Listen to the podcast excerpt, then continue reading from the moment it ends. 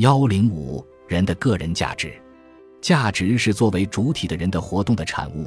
物对人的意义，实际上是人的活动对人自身的意义。人的个人价值是个人的活动对自身的意义，是个人通过自己的活动来满足自己的需要。一个人越是通过自己的活动来满足自己的需要，他的个人价值就越大；反之则越小。个人的自我实现，也就是一种个人价值。当个人以自身为目的来创造价值时，这种活动就是实现个人自我价值的活动。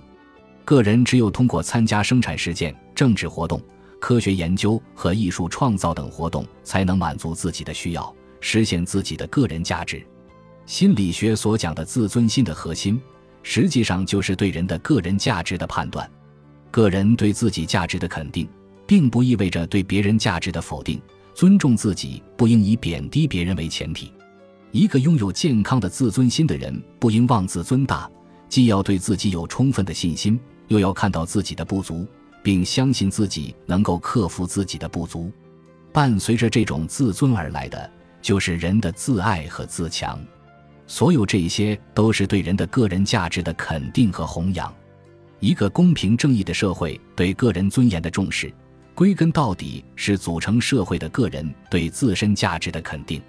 人的个人价值的最高表现是人的自我实现和个人的全面发展。马斯洛从心理学角度论证了人的自我实现的需要，论证了人从自我实现中肯定个人价值的必要性。按照马斯洛的观点，所有人都向往自我实现，或者说都有自我实现的倾向。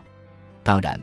马斯洛所说的自我实现与自我发展属于心理学范畴，与马克思主义哲学所说的人在实践活动中实现自我并得到全面发展具有本质的区别。人的全面发展是马克思主义哲学的最高命题，促进个人的全面发展是马克思主义关于建设社会主义新社会的本质要求，而每个人的自由发展是一切人的自由发展的条件，则是共产主义社会的基本原则。人的价值有潜在的和现实的两种形态。人的潜在价值是主体所具有的创造价值的潜能。人的潜能是人通过生物遗传和社会遗传方式获得的，是人自然进化和社会进化的积淀。人在实践中使自身的潜力发挥出来，变成创造客体价值的现实力量，人因此也就成为现实的主体，而实现了自身的创造价值。创造价值的实践是人的潜在价值向现实价值转化及人的价值实现的基础。在实践的基础上，人的价值由潜在向现实的转化是有条件的。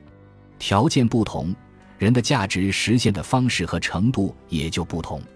由于社会分工不同，人们在社会关系中所处的地位不同，生活的社会环境不同，所受的教育程度不同等。其价值的实现会呈现出复杂的情形，个人的先天禀赋及潜能的原始差别并不大，但在实现价值上的差别却往往极其悬殊。在许多情况下，人的潜在价值会因缺乏实现的条件而泯灭。所以，考察人的价值的实现，必须注重考察人的价值实现的社会条件，必须注意人的社会价值与个人价值的关系。